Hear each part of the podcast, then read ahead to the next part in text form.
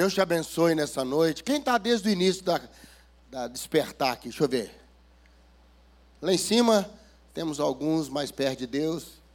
Amém. Temos irmãos conosco na internet. Não é? é uma alegria estar com todo mundo hoje, fechando esse tempo que nós conversamos. Eu tenho certeza que Deus tem algo para nós hoje à noite. Ah, às vezes o melhor vinho fica para o final da festa. Em Caná foi assim, né? E talvez seja hoje o dia que Deus vai mover o seu coração de uma maneira muito especial. Muito especial mesmo. Eu fiquei preocupado com a Nath aqui na performance, que ela foi entrando na mensagem, e falei, se ela continuar, eu vou interromper. Não pode. Aí eu vou pregar, falar, combinou com ela, não pode. Não é? É uma alegria conhecer muita gente bonita aqui. Parece que só pode entrar o povo bonito aqui no culto, né? Acho que fica alguém na porta lá, acho que é parando os feios, viu, gente? Só entrou gente bonita aqui. Eu espero que Deus continue abençoando a sua vida. Eu venho lá das Minas Gerais e ontem já me falaram que eu usei termos aqui que vocês não conhecem. Né? O mineirês é muito difícil, irmão. Tá? O mineirês é, é, é complicado. Então, se eu falar alguma coisa que você não entendeu, eu ia pôr um intérprete aqui, mas não vai precisar.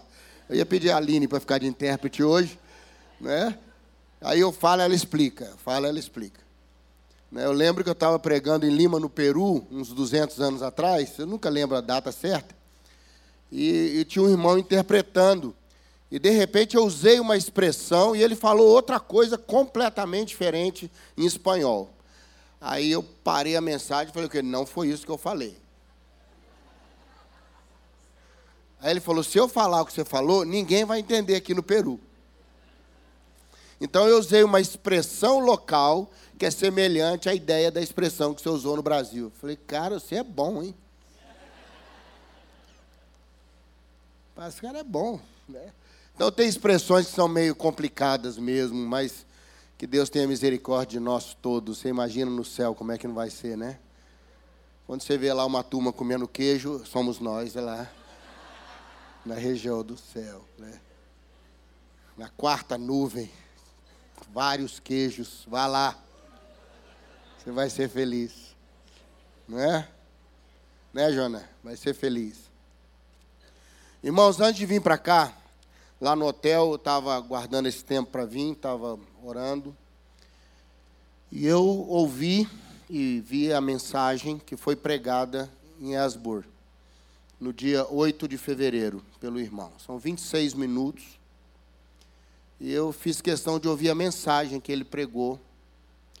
E a sala é semelhante a essa aqui, assim, um pouco maior.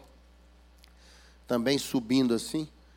E quando ele terminou de pregar, ele saiu e um grupo de jovens foi saindo e um grupo ficou e começou a orar. E aqueles jovens que saíram foram voltando e começaram também a orar. Estão orando até hoje. Do dia 8 até hoje, a reunião é sem nenhuma interrupção. A cidade está com muita dificuldade para atender as pessoas que estão chegando. Parece que eles vão mudar o local de culto, porque lá não está suportando. Já o salão está cheio, mais dois salões estão cheios e pessoas estão vindo dos Estados Unidos e de outros lugares do mundo para orar para o reavivamento que já está sendo chamado de a presença. A presença. Eles oram, eles cantam, eles adoram, não há liderança, não é? E eles buscam. E eu fiquei ouvindo a mensagem eu fiquei impressionado com a simplicidade da mensagem. Era um estudo às quartas-feiras, eles fazem reuniões periódicas da faculdade mesmo, da escola. É uma escola metodista. Foi fundada por um discípulo de John Wesley. Ele tinha 26 anos na época, veio para os Estados Unidos, 1800 e alguma coisa. E ele fundou essa escola no interior do Kentucky. E lá ele é uma escola piedosa, então eles têm nas quartas-feiras um estudo bíblico que é dado em sequência dos textos bíblicos. E na sequência, na quarta-feira do dia 8, seria Romanos 12, de 9 até 21, quando Paulo fala sobre expressões práticas do amor de Deus na nossa vida. E a ênfase que ele usa é o amor sem hipocrisia. E ele fala lá que essa expressão no grego era dos atores gregos nos teatros. Não havia camarim, não tinha como trocar de roupa, não é? Eu estava ali dentro e quase fui atropelado pela turma que estava dançando aqui. E eles foram entrando e arrancando a roupa. Eu falei, eu tenho misericórdia dessa turma. Desviou tudo, do púlpito até aqui dentro. E as meninas. Eu falei, eu vou sair fora daqui enquanto é tempo, irmão. E daqui a pouco eles ressurgiram aqui com outras roupas. Aqui tem como trocar. Lá não tinha, então eles entravam com duas ou três máscaras na mão. E cada vez que ele interpretava um personagem, ele punha a máscara no rosto. Né? Então, essa é a expressão, sem hipocrisia, sem máscaras. Entre no teatro e faça um personagem só. E ele começa a falar do amor de Deus. Em determinada altura, ele para e diz: ele fala, são 13 versículos com 30, 30 expressões de amor para com outra pessoa. E ele para e diz assim: Eu não consigo. Você também não consegue. O amor que eu tenho não é capaz de fazer o que está pedindo aqui a palavra de Deus. E ele começa a contar um pouco da sua vida. Foi molestado pelo pai quando era criança. E ele foi contando a sua trajetória, e ele foi abrindo seu coração e dizendo: Olha, eu não consigo, nenhum de nós consegue. O nosso amor pode ser grande, nosso amor pode ser profundo, pode ser o que for, mas ele é insuficiente. Em determinada altura ele para e diz: Eu descubro que só há uma maneira da gente viver isso, é se deixar ser amado por Deus. Se você se sentir amado por Jesus, esse amor dele é derramado pelo Espírito Santo dentro do seu coração. E no final da mensagem ele diz: Deixe-se ser amado por Jesus. E ele faz uma oração pedindo que aqueles jovens e de maneira especial ele falava aos veteranos que estavam aguardando até a formatura daqui a três meses. Eu acho que deve ter avacalhado a formatura depois, né? né? Ele fala: deixe-se ser amado pelo Senhor. E eu fiquei pensando nisso e dentro daquilo que Deus pôs no meu coração, no Salmo 126, para compartilhar com você. Se você quiser abrir aí na sua Bíblia, falou fundo no meu coração e dali Poucos jovens ficaram orando, daqui a pouco outros jovens foram chegando, muitas pessoas foram orando e hoje eles já mais de 24 outras universidades estão se deslocando para lá para orar. Em cidadezinhas próximas lá, já tem uma lá que está às sete horas de oração ininterrupta, reunião. Está às sete horas. E Deus está começando a mover alguma coisa pelo amor. Ontem eu falei uma coisa e ele fala isso na mensagem também. Ele fala: você não tem que fazer, você tem que transbordar. É o amor de Deus na minha vida e na sua vida, como a Nath expressou tão bem, que que sorriso lindo que ela tem, hein? Se ela estivesse alugando, eu pegava, irmãos, um tempo. Que sorriso lindo quando ela diz: Eu tenho um amigo. Um pastor muito querido lá de Belo Horizonte, enquanto você procura Salmo 126, a dica que é no Velho Testamento. Né? Não pode ser igual o pastor que falou, irmãos que estão com dificuldade de achar 2 Coríntios, é logo depois de 1 Coríntios. Aí o povo continuou procurando. Né? Um pastor muito querido em Belo Horizonte, infelizmente a Covid levou. É um pastor amoroso, gago, mas quando ele ia pregar, não gaguejava, que coisa fantástica isso, né? E esse irmão está com o Senhor, Covid foi o, a passagem, né? O problema não é ir, é onde você vai chegar, né? Como é que vai, meu irmão? Cada um vai de um jeito. Né? Um de avião, de, de jegue, de a pé, bicicleta, de ônibus. O importante é chegar. Né? E ele estava numa grande conferência judaica não é feito pela Associação Israelita, homens de peso lá de Israel, judeus falando sobre Israel, falando e ele lá assistindo, e ele falou com a esposa dele: "Se eu tiver oportunidade aqui, eu vou pre -pre pregar". Ela falou: "Querido, você vai pregar aqui no meio dos judeus? Gago. Você não vai não". Ele falou: "Eu vou, vou". Se Deus falar comigo, eu vou lá na frente e vou falar sobre Jesus. Irmãos, ela foi ficando aflita porque ela conhecia o marido. E quando foi terminando, não tinha oportunidade nenhuma. Quando ia fechar, aí um dos chefes lá da apresentação, não sei se era um rabino que foi, ele falou: Olha, nós queremos então, fechando esse, esse momento, dar oportunidade para quem quiser falar um pouquinho sobre Israel. Ele levantou a mão e ela quase infartou. Vai ele lá para frente. E ele disse assim: Eu não podia ir embora sem falar de um amigo judeu que eu conheci. Aí deu um silêncio. Falou: Que judeu maravilhoso. Aí ele disse. Que homem extraordinário. E ele falou de Jesus por quase 15 minutos, usando a expressão um amigo judeu maravilhoso que eu conheci. Nas horas mais difíceis ele me ajudou. Nos momentos mais complicados ele tinha uma palavra de sabedoria, os homens até mexiam na cadeira. Esse judeu é maravilhoso. Aí quando no final ele falou, e o nome dele é Jesus de Nazaré. Deu um silêncio, a mulher dele falou: agora eles matam ele. Ele entregou o microfone, desceu, um silêncio de cemitério na plateia.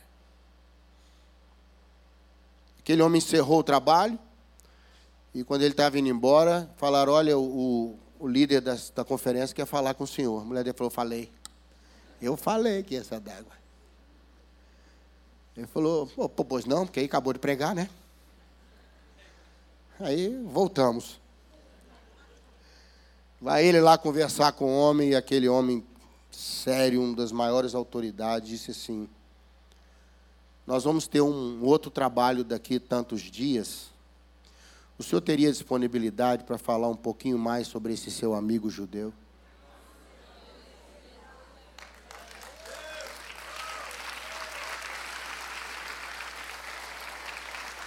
As portas se abriram para ele.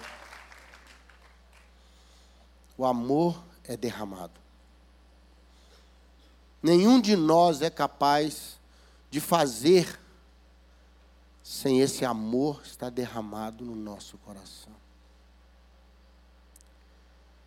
Você tem que estar não preocupado tanto que você ama Jesus. Sabe quando é que nós vamos levar essa obra do avivamento? Eu perguntei meu pai, Pai, vocês tinham noção que estava acontecendo um avivamento? Ele falou, filho, depois que acabou, sim. Porque na hora não dá para pensar em nada. Você não sabe o que está acontecendo, você é levado pelo vento. E a Bíblia diz que o vento sopra onde quer. E eu queria falar um pouquinho para você hoje à noite, fechando isso, que a gente vai levar essa bênção para as pessoas não porque a gente ama Jesus, mas porque a gente é amado por Jesus. Minha mãe estava numa das praças lá de Belo Horizonte, Praça da Liberdade. O pastor Jonas conhece, quem conhece Belo Horizonte. Está lá na praça, e uma adolescentezinha, tava, estavam fazendo evangelismo, e ela chegou perto da minha mãe, falou, deu um folheto e falou, Jesus te ama. Aí minha mãe olhou para ela e falou, e daí? A menina falou, e daí que Jesus te ama? Uhum. Ela falou: que mais? que mais? Jesus te ama! E minha mãe ficou pensando, falou: não é isso que eu queria ouvir. Eu queria que ela falasse por que, que ela me diz que ele me ama. Porque só pode falar sobre amor quem é amado. E a Bíblia diz que ele nos amou primeiro. Sendo nós ainda pecadores. Ele correu risco. E na mensagem simples daquele irmão, um dos líderes lá da escola, seguindo uma sequência de versículos na quarta-feira, ele caiu nesse dia e falou: Você só vai conseguir fazer qualquer coisa, não é se você amar, é se você tiver certeza que é amado.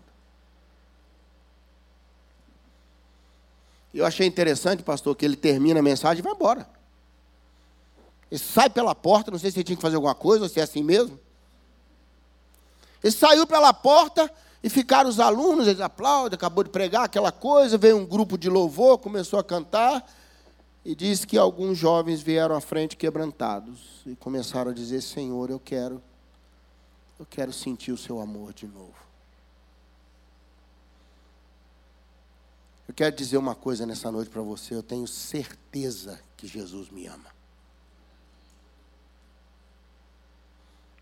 Certeza. Não é porque eu faço isso ou aquilo, é porque Ele escolheu me amar. Não há meritocracia, tem compaixão. Quando o pai do filho pródigo corre para o filho, abraça, beija, e enche de coisas boas da casa que ele deixou para trás, e fez uma festa, não havia mérito naquele moço, havia compaixão no coração daquele pai. Max Lucado diz que nas casas, todas a luz apagava, menos na varanda da casa do filho pródigo, ela ficava acesa.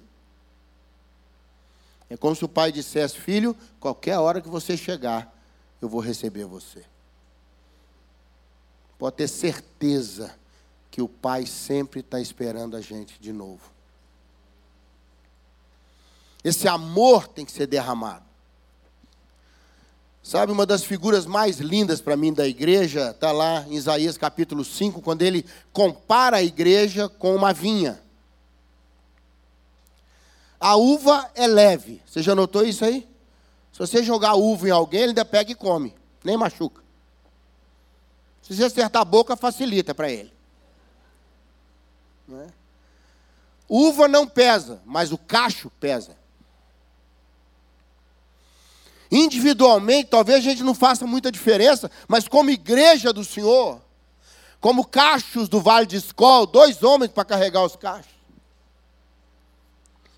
Sabe, se você jogar uma uva em alguém, não acontece nada, mas joga um cacho na pessoa para você ver. O peso não está em mim, o peso está em nós. Amém?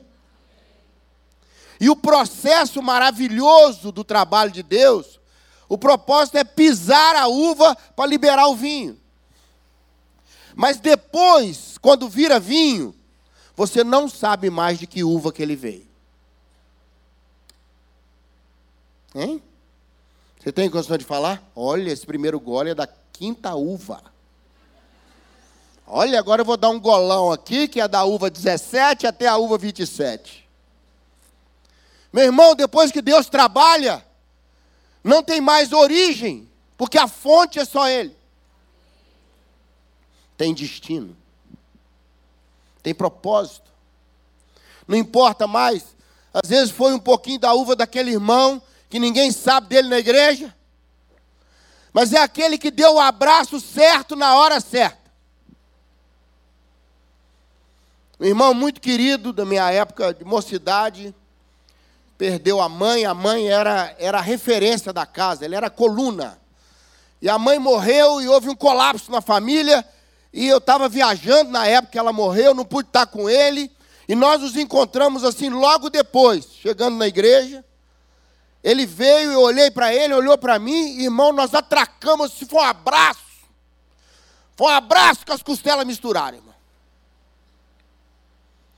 Não, não houve uma palavra, ele chorava, eu chorava, ficamos abraçados ali alguns segundos. E quando saí do abraço, ele me chamou, falou, Zé, falei, o que foi, meu irmão? Muito obrigado. Muito obrigado.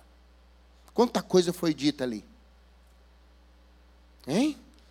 Quanta coisa foi dita? Não é verdade? Sabe, irmãos, quem bate esquece, mas quem apanha não esquece, não. Quem dá, nem lembra. Quem recebe, nunca mais esquece. O destino que é importante. Nós estamos saindo dessa proposta do despertar. Tem que ter um destino, tem que ter um propósito. Sabe, você precisa sair daqui cheio. Que essa igreja, pastor, seja uma igreja cheia de pessoas cheias. Cheio de gente cheia. Porque juntar a multidão, irmão, não é a gente põe máscara por causa do Covid, mas o Covid está pulando carnaval. Quarta-feira é volta, a partir de meio-dia. Não é? Eu cheguei no aeroporto, fui entrar na área de embarque, a minha falou, a máscara. Eu falei, ó, oh, esqueci que só tem Covid na área de embarque.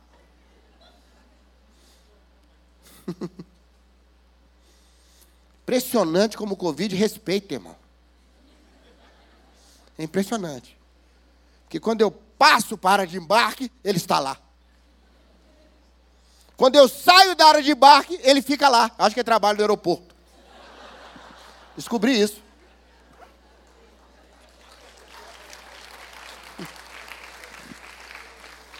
É assim que é esse mundo, irmão, é aparência. Mas guarde uma coisa no seu coração: às vezes você vai se frustrar se você falar, ah, eu preciso alcançar fulano, eu preciso ser bênção para aquela família. Você não tem que ser nada, você tem que ter convicção que é amado e deixar esse amor de Deus passar por você e ir até aquela família. Porque quando você encontra uma pessoa que te ama, imediatamente conecta. É ou não é verdade? Imediatamente. Se você gosta da pessoa, porque tem pessoa que faz um bem para a gente, não tem? Não precisa falar nada. Só de você estar perto dela, você fala, ai que gostoso. E tem pessoa que você fala, Senhor, tem misericórdia da minha alma. Tem pessoa que com três minutos acabou o assunto. Ó, tá chovendo, hein? Muito. Você viu no litoral? Uh! E tem pessoa que você vai, vai, vai, um assunto emenda no outro. E aí, fulano, pô, papai, fica, fica um tempão sem encontrar, parece que estava junto no minuto anterior. Alguma coisa derrama. A única proposta que Deus espera de mim de você é que a gente pare com essa história de saber de que uva que vem e vamos distribuir o vinho. Não dá para saber mais. Não dá. Igreja do povo é uma benção onde vai. Não dá para saber de onde veio, de que uva que veio, como é que foi. Pode ter sido aquele irmão que ora lá que ninguém sabe. Que ministério gostoso é ministério que aparece, irmão.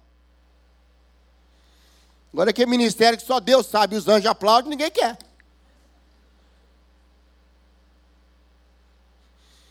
Há um tempo atrás morreu uma irmã, 104 anos um metro e meio, fina feito a caneta Bic. Irmã Helena. Irmã Helena. Oh, meu Deus. Irmã Helena morreu, eu não sei como é que eu vou fazer agora. Sabe por quê? Porque há 30 anos, irmã Helena ora por mim e meu ministério todas as madrugadas. Irmã Helena morreu, irmão, estou frito. Espero que Deus tenha substituído. E eu não sabia disso. Muitos anos depois que eu encontrei com ela, num aniversário que foi, ela falou: Pastor, eu preciso te falar uma coisa. Eu oro pelo irmão há 30 anos. Todas as noites. Toda madrugada eu oro pela sua vida, pelo seu ministério. Eu falei, agora descobri, irmã, porque eu ainda estou aqui. Eu não sabia que o vinho vinha dessa uva. Pelo carinho de Deus, ele mostrou a uva, falou: Ó, oh, tá vindo dessa uva aqui, viu? Ou coisa mais ou menos. Às vezes Deus mostra de que uva vem. Mas na maioria das vezes é saborear o vinho. E deixar que a obra de Deus caia num santo anonimato onde as uvas desaparecem e o vinho enche. Está recebendo isso aí hoje? Deixa eu repetir para você, que vai esquecer tudo que eu preguei. Não é porque você ama, é porque você é amado. O problema é que as pessoas hoje não se sentem amadas por Jesus. Eu gostaria nessa noite que a gente renovasse isso. Porque a única coisa que precisamos fazer está aí no Salmo 126, que você achou que eu tinha esquecido dele. O Salmo 126 é um salmo que trabalha espaços. Espaços. Por que espaço? Porque quem enche é Deus. Ah, pastor, eu tenho vergonha de pregar, eu tenho vergonha. Você tem que ter vergonha de não se sentir amado. Porque se você é amado por Jesus, em algum momento o perfume de Cristo passa por você e vai para o outro. Em algum momento, Jesus disse que nós somos luz e sal, irmão. Luz e sal é uma coisa que tem que ser bem equilibrado. Porque luz demais cega igualzinho falta de luz. Não é? Você já foi na estrada que aquela coisa maravilhosa vem com farol alto bem no seu rosto? Aí você não vê nada. Sal demais é bom, né, gente? É bom para quem tem caixa d'água em casa assim. Fui na casa de uma irmã, ela fez um gostoso lá, um mexão que uma bacalhoada. E ela estava tão ansiosa, tão ansiosa que ela fez a bacalhoada para eu comer, que ela pegou e serviu o meu prato, colocou. Colocou, ela estava aí, bastou, fez, opa. Aí quando eu ia comer, ela comeu antes falou: para! Não come! falei, que isso, irmão?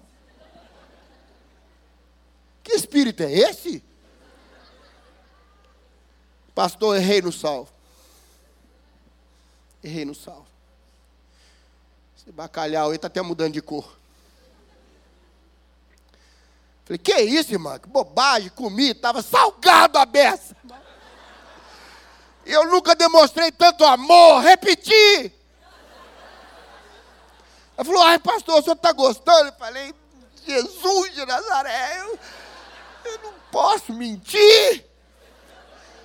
Eu me lembrei daquele versículo, comerão coisa mortífera e não lhes fará mal.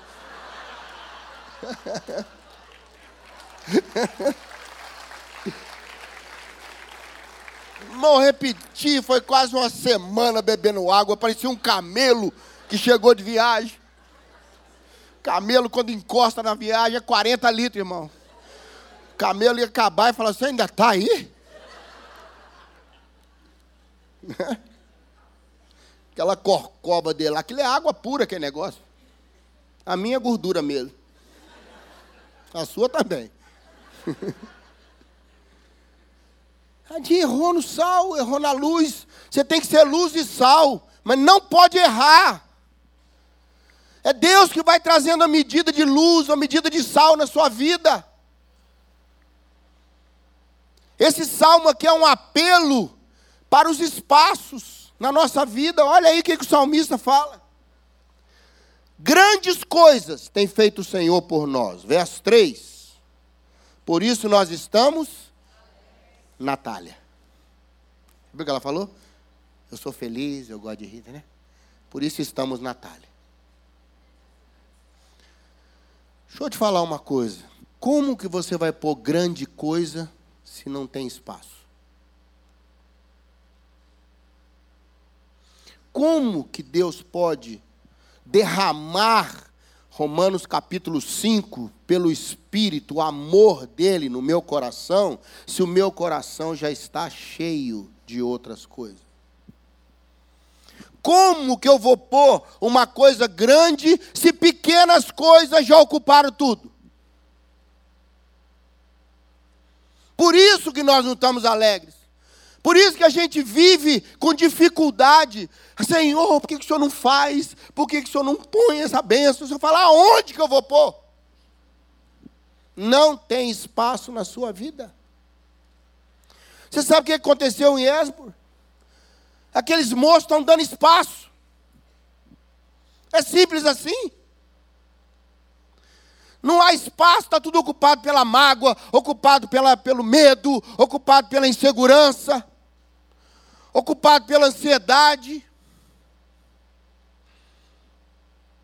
A Bíblia diz que, que obras da carne, irmão, tem que ser crucificada. Não adianta ser, ah, Senhor, o irmão falou comigo sim. Pastor, repreende o espírito de preguiça na minha vida. Ele falou, você está preparado que é três meses para sair? Você acha que espírito de preguiça sai na hora? Hein? Já vou. Eu sei, eu sei que é para sair. Ué, é espírito de preguiça. Ah, espírito de inveja. Só sai se aquele espírito sair também. Irmão, inveja, preguiça, isso é obra da carne. Você não tem preguiça para certas coisas. Não, não é verdade? Ah, não consigo levantar de manhã. Consegue. Consegue. Dependendo do motivo, você consegue. Sabe que Deus nos dê graça para que espaços sejam criados. Irmãos, eu espero que nesses dias que você foi movido, provocado, jogado para lá, para cá, que seja para Deus provocar espaço na sua vida, para que o amor dele encha você e esse amor através de você é que vai levar a benção para outras pessoas. A expansão do evangelho está lá em Atos, é Jerusalém, Judéia, Samaria e confins da terra. Você sabe que nós somos a perninha final do A do terra. Você sabe, né? Confins da terra, nós. Nós estamos lá no finalzinho.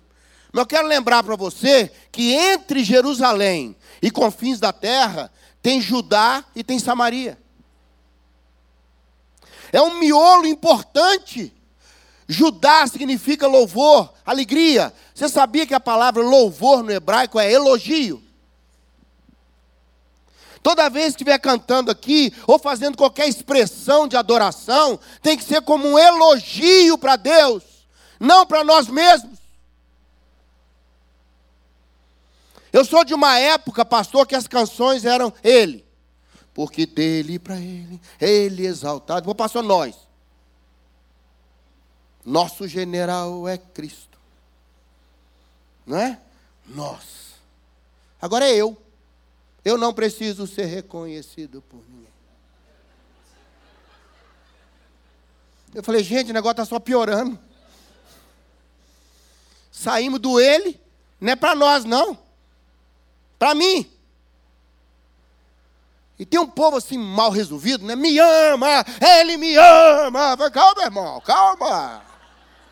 Calma, calma. Tá tudo certo. Calma, respira.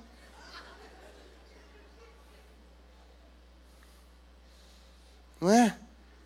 Fizeram as covas para eu cair, como é que é? Não tinha aquela música? Entulharam meus poços. Calma, irmão. Calma. Calma.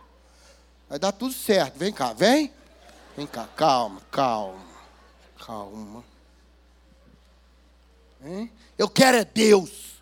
Não importa o que vão pensar de mim, importa sim o que vão pensar de você. Percebe como a gente vai ficando, vai mudando? Os espaços vão diminuindo. Sabe, a gente não tem lugar para grandes coisas.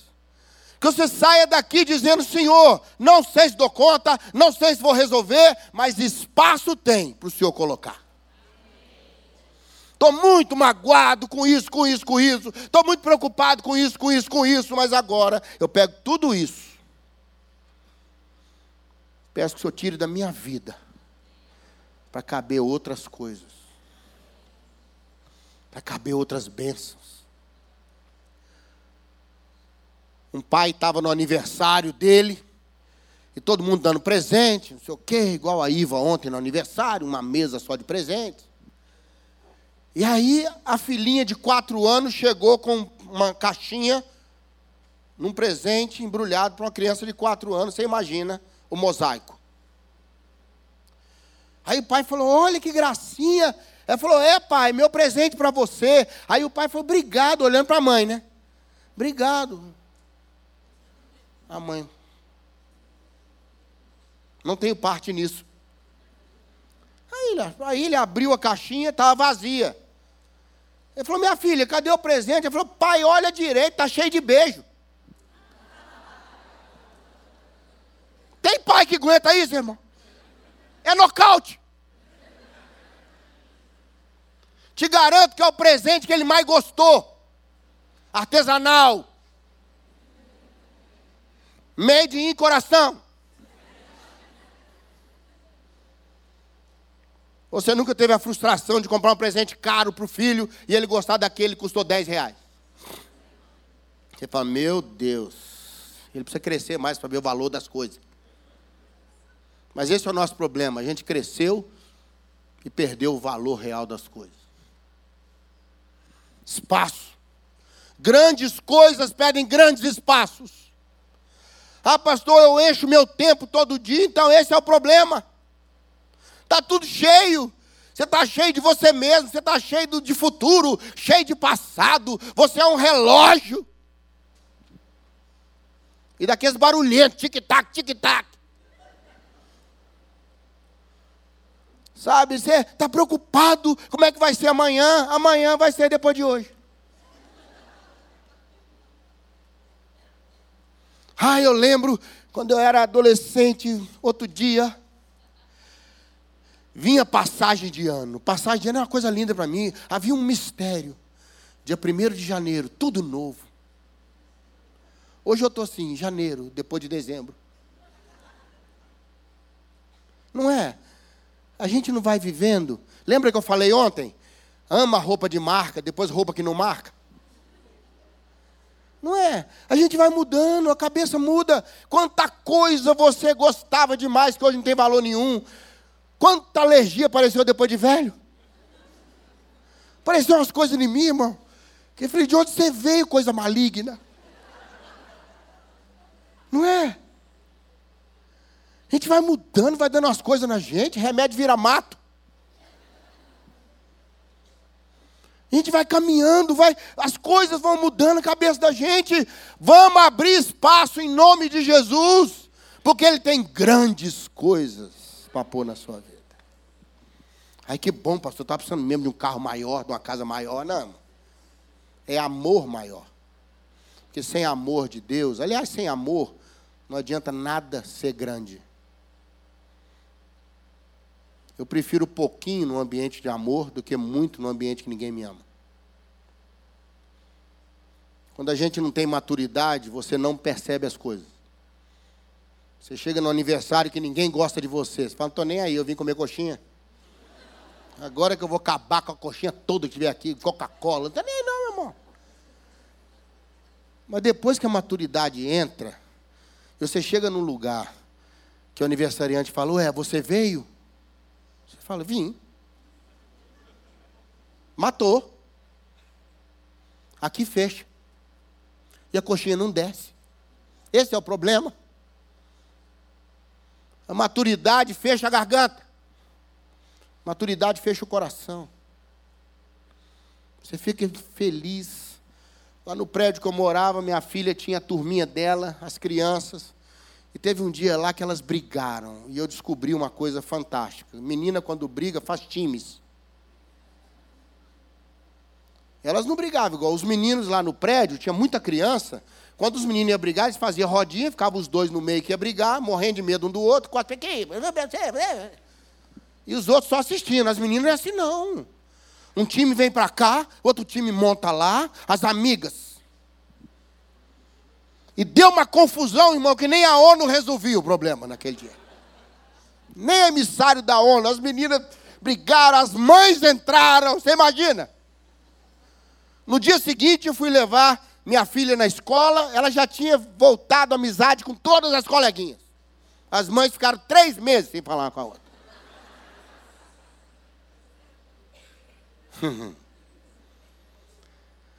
Aí eu falei, ué, vocês já estão brincando juntos? Estamos, pai.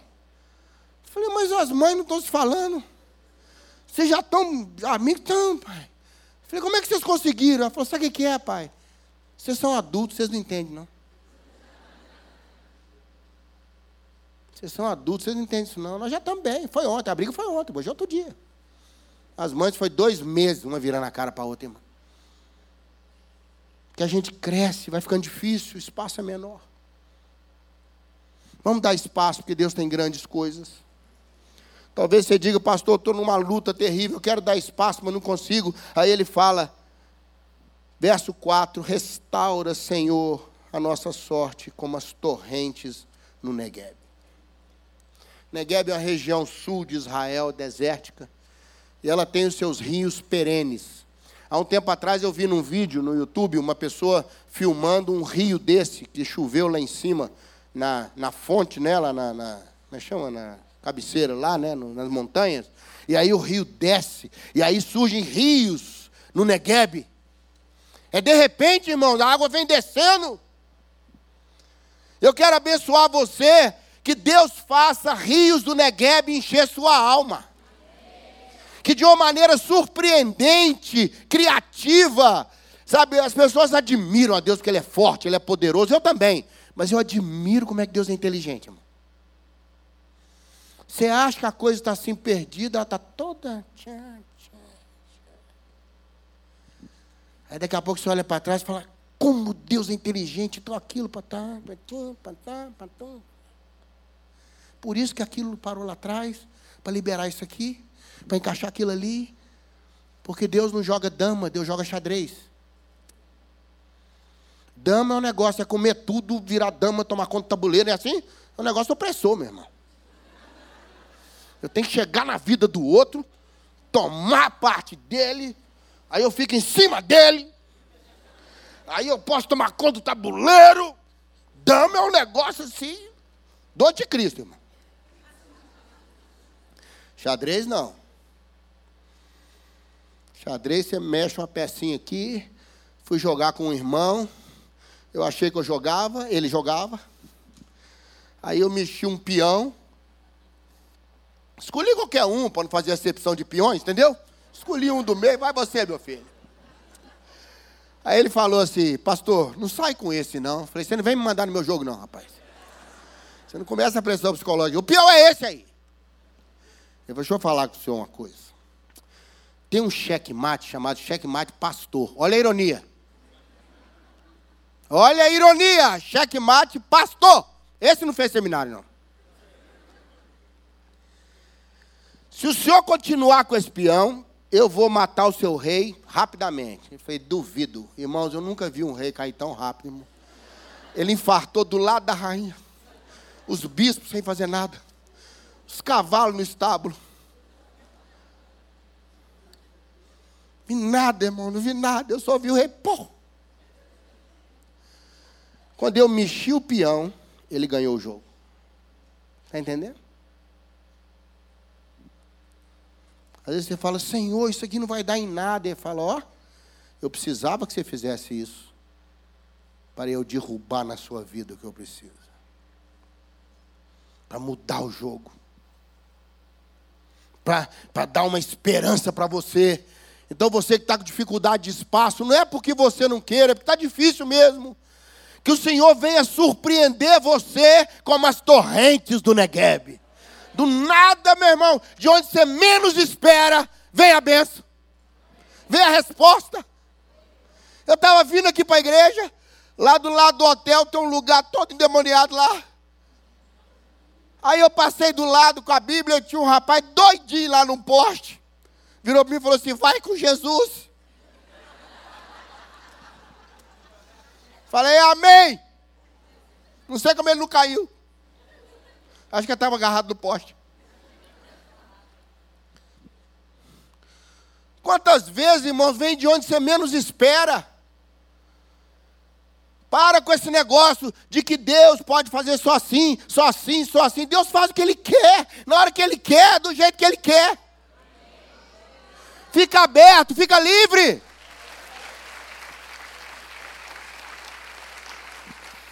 E deixa eu te falar uma coisa essa noite. Não existe Espírito Santo Júnior. Se Deus quiser usar uma criança de quatro anos para falar com você, vai falar. Ah, mas é só uma criança, irmão, não existe Espírito Santo Júnior, não, pequenininho, não. Ah, é criança, Espírito Santo pequenininho, não. Ele pode usar aquela criança. Da boca dos pequeninos é que vem o perfeito louvor. Adoração não. Adoração tem que ter mais maturidade, mas louvor dá. Porque a gente louva pelo que Deus faz e adora pelo que Ele é. E para adorar pelo que Ele é, tem que conhecer Ele um pouco mais. Mas louvor, a pessoa pode aceitar Jesus hoje aqui e já sair louvando. É elogio, é, é expressão de amor, é alegria. Irmão, que o Senhor derrame a torrente do Negueb em cima da sua alma. Para levar embora as coisas que você não dá conta de tirar. Para abrir o espaço que Deus precisa. Está entendendo isso aí? Porque tem coisas que você não vai conseguir tirar. É Deus que tem que tirar. Porque é coisa que não tem resposta, é coisa que você não dá conta, é coisa que é maior do que você, é coisa que é mais fundo do que você dá conta de cavar. Mas nós nos conhecemos, o Senhor nos sonda e nos conhece. Amém, querido? Está recebendo essa palavra aí? A turma mais perto do céu lá também? Amém. Levanta a mão muito forte, não, que vocês caem aqui em cima da igreja. Mesa aí. Terceira coisa, para a gente fechar, tem espaço, tem que ser conquistado. Irmão, tem coisa que não é você falar, Senhor, manda torrente do Negev. Deus vai falar, não, você que tem que tomar uma posição, viu, queridão? Semeia com lágrima. Semeia chorando. Vai voltar com alegria. Semear chorando, irmão, é semear pagando preço. É fazer porque esse amor dele me constrange. É porque eu não vou falar que o outro é ruim, porque eu sei o que, que eu era e o que, que Deus fez em mim. Eu vou parar de achar que eu sou bonzinho, vou semear chorando, com lágrimas. Por que, que eu dou conta de fazer isso? Porque eu acredito na colheita. Por isso eu pago o preço. Amém? Eu acredito que o negócio é bom. Eu tenho perseverança, eu estou chorando, mas vou semear. Porque não é todo dia que você faz a coisa na alegria, não, irmão. Hein? Você sabe que crente vive no monte, né? De oração, de coberta, de comida, de problema. Nós somos a turma do monte, irmão. E tem hora, você não vai fazer porque gosta, você não vai fazer porque é maravilhoso, você vai fazer porque tem que fazer. Você vai levantar amanhã, não é porque você ama levantar quatro horas da manhã, não, porque você tem que levantar. É ou não é verdade, gente? Você vai cuidar de certas coisas na sua vida, você vai enfrentar certas coisas, porque tem que abrir espaço. E Deus espera de nós que a gente não desista da semeadura, que a gente acredite mesmo que vem coisa boa se o amor de Deus puder tomar conta da minha vida. Se eu pudesse ser amado, me sentir amado, aí eu me alegro no Senhor. E Ele pode satisfazer o desejo do meu coração. Me alegro no Senhor. Não levanta de manhã com a sua listinha de oração para Deus resolver no dia, não. Levanta e fala: Senhor, que coisa boa ter o Senhor comigo nesse dia. Eu estava na igreja, no final do culto, um adolescente me procurou falou, pastor, estou querendo ir numa festa aí, mas eu não sei se eu vou. Aí eu falei assim, é paga? Ele falou, é, tem ingresso. falei, compra dois. Ele falou, por quê? O senhor está pensando em ir? Eu falei, não, o outro é para Jesus. Ele falou, não dá para levar ele não. Adolescente é sincero, né? Ixi. Eu falei, uma festa que você não pode levar seu melhor amigo, vale a pena você ir. Ele falou, ai pastor. Que aí ele ficou, né? Sabe, com aquela roupa mais apertada. Sabe quando você tenta pôr uma roupa menor que seu número? Com a ilusão que você emagreceu? Sabe aquela ilusão? Você põe e fica aquela coisa. Deu!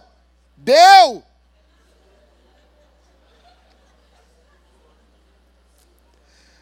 Aí ele foi descendo assim, eu vi que ele estava triste, tadinho. Ele foi descendo. Deu assim uns 10 metros, pastor João. Ele parou, virou para trás e falou assim: Pastor, resolvi, não vou mais não. Eu fiquei feliz, sabe por quê? Porque ele escolheu o amigo dele. Foi fácil, não, irmão. Foram os 10 metros mais difícil da vida que é menino. Porque adolescente, o sofrimento é até uma semana.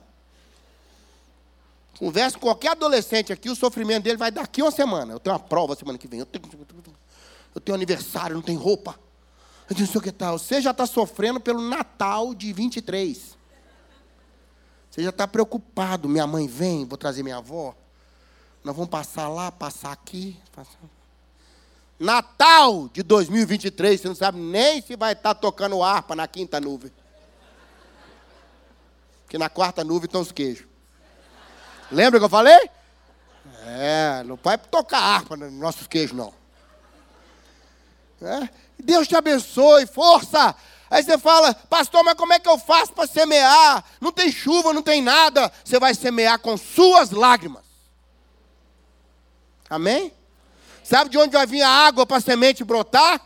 Das suas lágrimas, do seu coração desse, desse olhar que você tem, fala: olha, Senhor, está difícil, mas vale a pena. E quando você voltar com os feixes, sabe, a Bíblia fala que você tinha que vir com os feixes, e tudo que caía tinha que deixar para os pobres.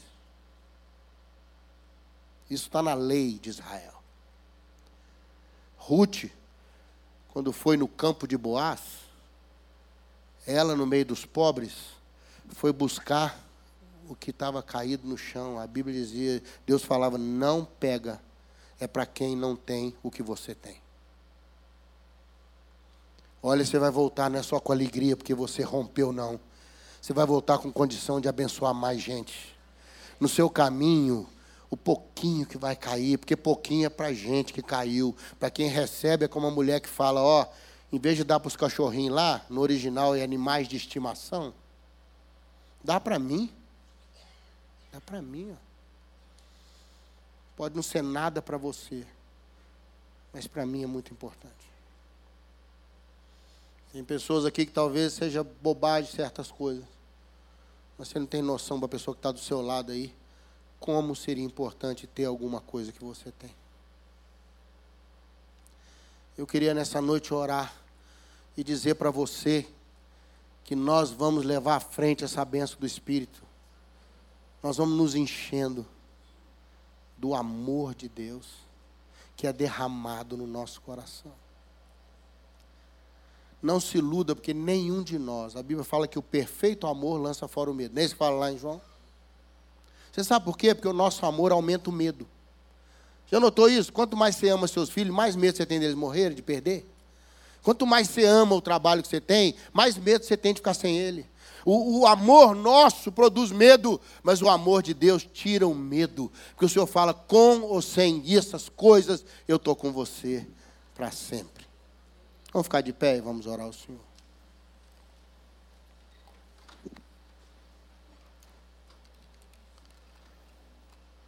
Quero trazer para você a oração que o, o líder sugeriu aos jovens na manhã de 8 de fevereiro na escola metodista de Asbor. Sinta-se amado por Jesus. E quando aqueles jovens foram buscar esse amor, eles estão falando com Deus sobre isso até hoje. Não acho que você vai ter amor suficiente. O salmista diz: Não a nós, Senhor, não a nós, mas ao teu nome da glória. Jesus pagou um preço muito alto por você, para desistir de você. E algumas pessoas têm vindo aqui, têm vivido uma vida de uma autoestima espiritual baixa. Eu não mereço ser amado por Deus. É verdade, nenhum de nós. Nenhum de nós. Mas Ele escolheu nos amar. E eu quero na minha vida dar espaço para esse amor. Eu quero levantar de manhã e falar: o cara mais amado do mundo acabou de levantar. Quero entrar no meu trabalho e falar: ó, oh, tá entrando uma pessoa aqui que vocês não têm noção como é que ela é amada. Você não tem noção quando a rejeição bater na sua porta, manda o amor de Deus atender.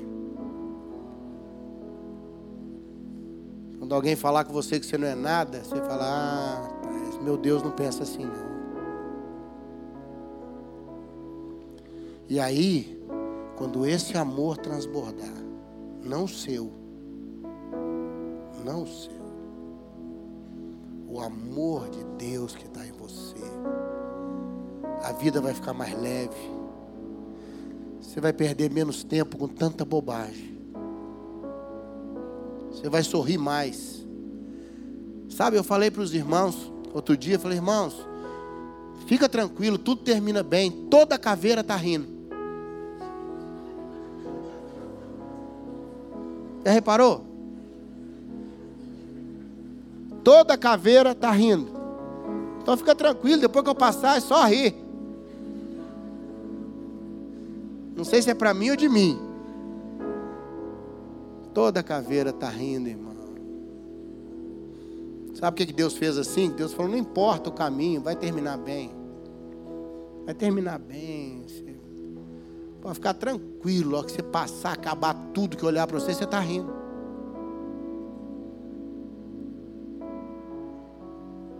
Tudo acaba na sua vida. E uma das coisas que não acaba são os dentes. Maravilha. Outro dia uma moça me atendeu numa loja, mas ela estava mal-humorada, irmão. Ela estava mal-humorada. Uma hora eu virei para ela e falei assim: Eu estou com uma dúvida, você me ajuda? Ela falou: O que, que é? Eu não sei se você tem dente. Você tem dente?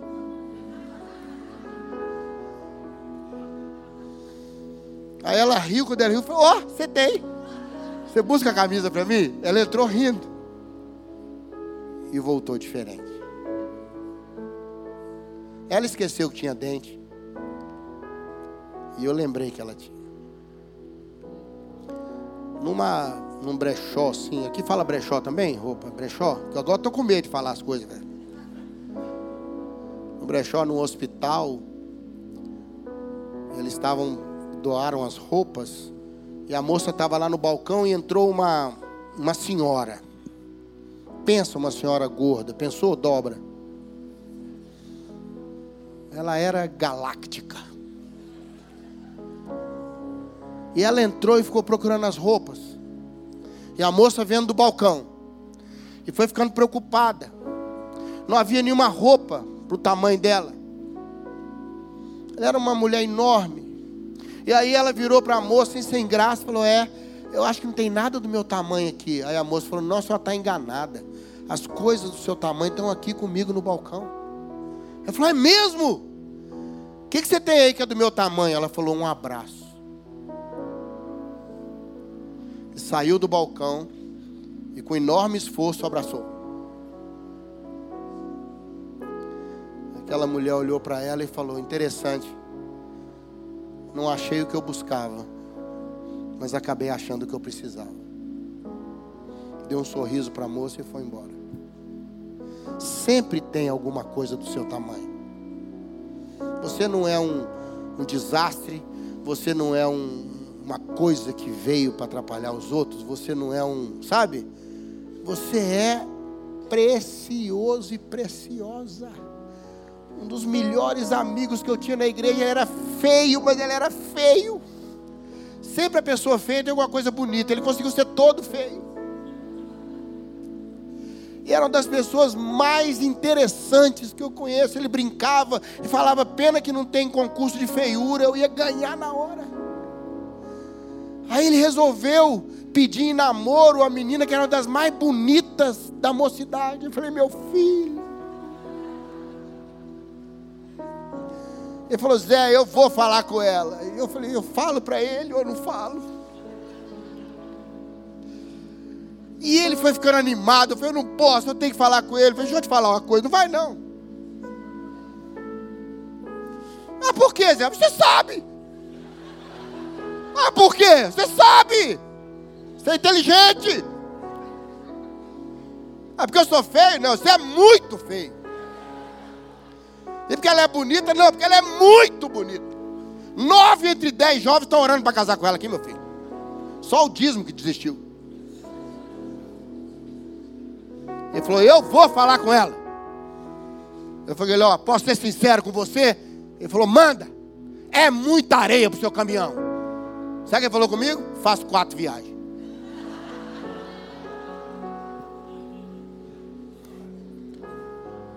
Foi lá falar com a moça. Você não acredita o que aconteceu. Ele tomou um não, meu irmão.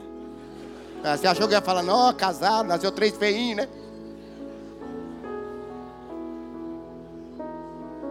Você acha que eles.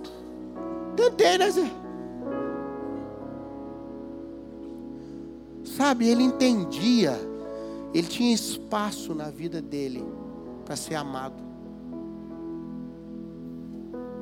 Espaço para ser amado. Eu quero pedir a Deus que te ajude. Você encheu sua vida de muita coisa. Você enrolou sua vida toda. Eu acho que está na hora de deixar Jesus pôr a casa em ordem. E você conhecer um amigo, como a Nath disse aqui, fantástico. Tem hora que ele vai ficar olhando para você assim sem falar nada, sabe? Não é censurando, não, é respeitando você. Coisa linda, né? Eu quero orar por você. Quero orar por nós. Lá em Osbury ele disse: Sinta-se amado por Jesus. Eu quero dizer para você hoje: sinta-se amado por Jesus. Que nada, nada, nada te convença que Ele não te ama.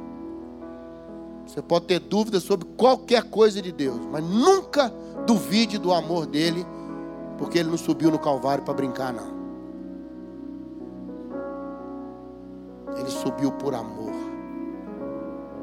Amém? Feche seus olhos, quero orar por você.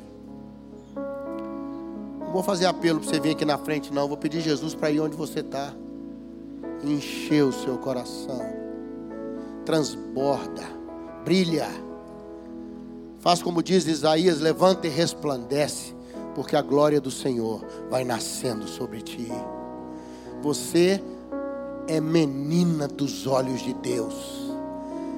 Você é amada por Ele de uma maneira que você não tem noção. Mais do que esperar a vinda dele, eu creio que é Ele que espera o momento de encontrar conosco também. Não é Adão que procurava Deus na viração do dia, era Deus que procurava Adão e Eva na viração do dia. Deus gosta de nós, Deus gosta de conversar conosco. Em Isaías ele fala: Vinde e arrazoemos, diz o Senhor. Vamos discutir, vamos conversar. Ah, mas meu pecado é vermelho como escarlate. Não tem problema, eu, eu arrumo esse negócio. E ponho branco como a lã. Eu dou um jeito. Levante suas mãos ao Senhor. Vamos fechar essa conferência. Dando espaço para Deus. Não fica preocupado como é que eu vou pregar na empresa. Entra lá amado por Deus, você vai ver. As pessoas vão falar, você está diferente. Porque o perfume de Cristo vai começar a sair de você. E quando passa uma pessoa cheirosa perto da gente, não tem jeito. Você dá uma paradinha. Levante suas mãos. Pregador em Asbury perguntou aos alunos: Você se sente amado por Deus? de verdade, tem espaço no seu coração para Deus derramar o amor pelo Espírito? Tem espaço na sua vida para as torrentes do Negueb chegarem? Para Deus passar como uma onda de amor, tirar o que precisa tirar. Ah, mas tem umas coisas que vai tirar que eu não queria, irmão. Não é bom, não vale a pena. Hoje está ruim, amanhã você vai agradecer. Quem sabe é o momento de você semear chorando, mas dizer: Eu não vou desistir da colheita, não vou desistir de mim, não vou desistir do meu futuro. Eu vou buscar o meu cordeiro e vou matar o leão, como Davi fez. Pai,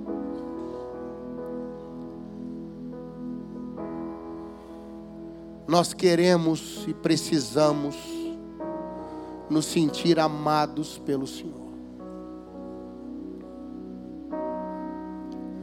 O Senhor disse que voltando à terra, ia perceber o amor esfriando. O nosso amor esfria, o nosso amor é fraco, mas o Senhor é amor. O Senhor ama naturalmente, está na sua essência. O Senhor não precisa amar ninguém, o Senhor é o Senhor mesmo em nós. É esse amor incondicional. É esse amor que não nos olha através do que fazemos, mas através do que somos. É esse amor que nos ajuda a levar o eu para ser crucificado. É esse amor que nos empurra, nos empurra para perto da santidade. Nos constrange em ambientes de pecado. Nos faz sentir vergonha de nós mesmos pela luz da consciência. Nos dá força para deixar as túnicas para trás, como José fez nos dá força para levantar de manhã e caminhar naquele dia como Enoque andou com o Senhor.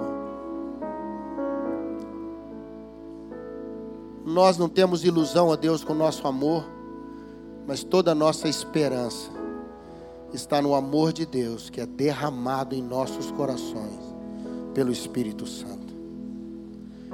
E é nisso que nós cremos, Pai, no nome de Jesus. Amém. Queria que você dissesse para a pessoa do seu lado assim: sinta-se amado. Fala com ela. Sinta-se amado por Jesus. Amém? Deus te abençoe. Até a próxima, se Deus quiser.